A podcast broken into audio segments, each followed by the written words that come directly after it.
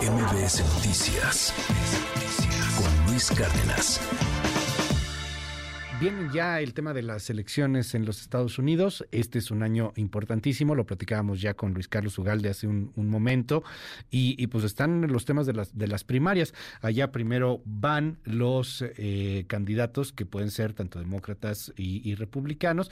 Y entre ellos, bueno, pues hacen unas elecciones primarias entre los simpatizantes y deciden quién va a ser el candidato. En el caso de los republicanos, pues prácticamente es un hecho que será Donald Trump. Y en el caso de los demócratas, pues lo mismo será un Joe Biden. Pero aún así, pues vienen las primarias querido León Krause. Un honor poderte escuchar siempre, aprender de ti, León, y eh, pues te mando un abrazo, lo mejor para este 2024. Cuéntanos cómo está el ambiente allá en Estados Unidos, cómo van las primarias, aunque insisto, creo que ya están más que definidos los candidatos. Buen día. Feliz año, que sea, que sea un 2024 sereno.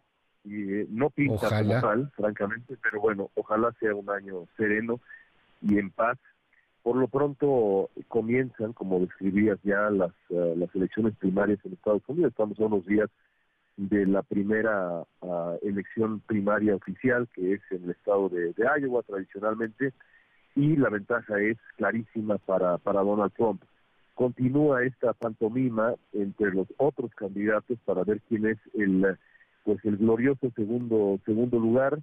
Eh, quedan quedan básicamente dos en la en la contienda eh, Nikki Haley y Ron DeSantis, pero lo cierto es que el uh, expresidente Donald Trump, con sus 91 cargos federales a cuestas, eh, parece ser el candidato republicano seguro y en las encuestas en este momento, Luis, lo cierto es que eh, la, la, fortaleza de Donald Trump rumbo a la elección presidencial de noviembre es, es innegable. Hay focos rojos, focos de alarma prendidos en el Partido Demócrata porque a 10 meses de la elección Donald Trump tiene la ventaja en los estados, uh, en los estados bisagra, en los estados clave, y eso por supuesto pues preocupa y preocupa mucho a los demócratas.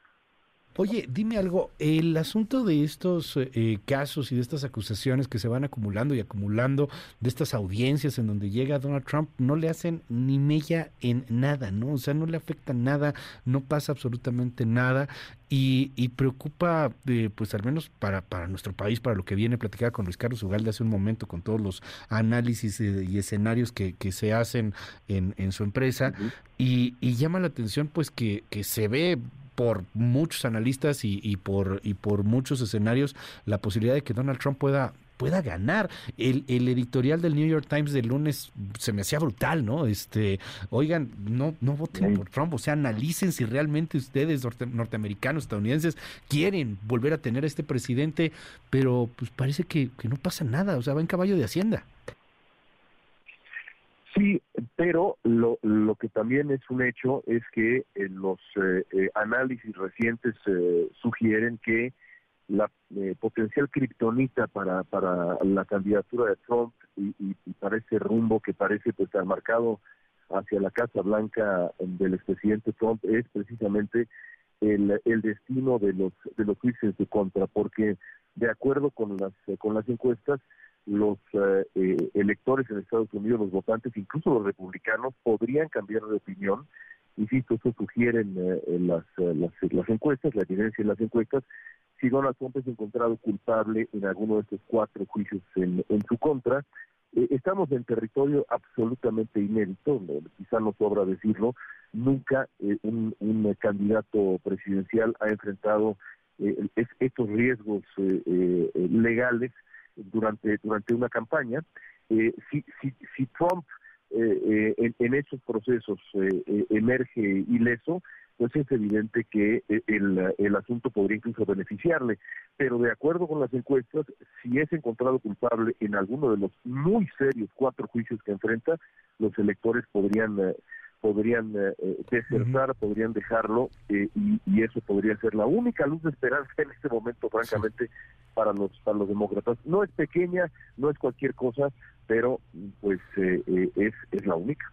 Oye, ¿cómo, cómo está jugando, eh, digo, no México activamente, sino México en la narrativa, en el debate? Porque ayer eh, se hablaba en este debate de, de, este, de, de Santis y de, y de Halley eh, sobre México, ¿no? Sobre el tema migratorio, sobre el muro, etcétera. estamos pues ahí en, en el escenario, o sea, otra vez somos de alguna u otra manera piñata, pero pues empieza a ser uno de los temas relevantes y no es que el tema en la elección gringa.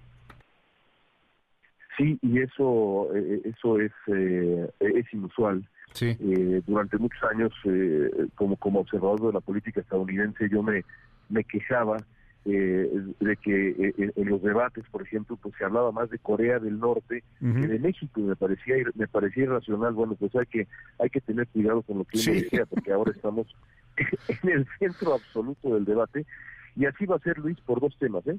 ¿eh? como tú mencionas, la migración y el y el tráfico, el tráfico de fentanilo eh, va a poner a México en, en el centro absoluto del debate y yo te diría que eh, más allá de la economía, y creo que va a ser lo que decidirá la elección, la migración y, y, el, y la crisis de los opioides me parece que serán el segundo tema, el segundo y tercer tema en importancia en esta elección y pues eh, eh, vamos a desear que, que, que, regresemos a los viejos tiempos en donde se hablaba de los misiles de Corea del Norte y no las organizaciones criminales mexicanas.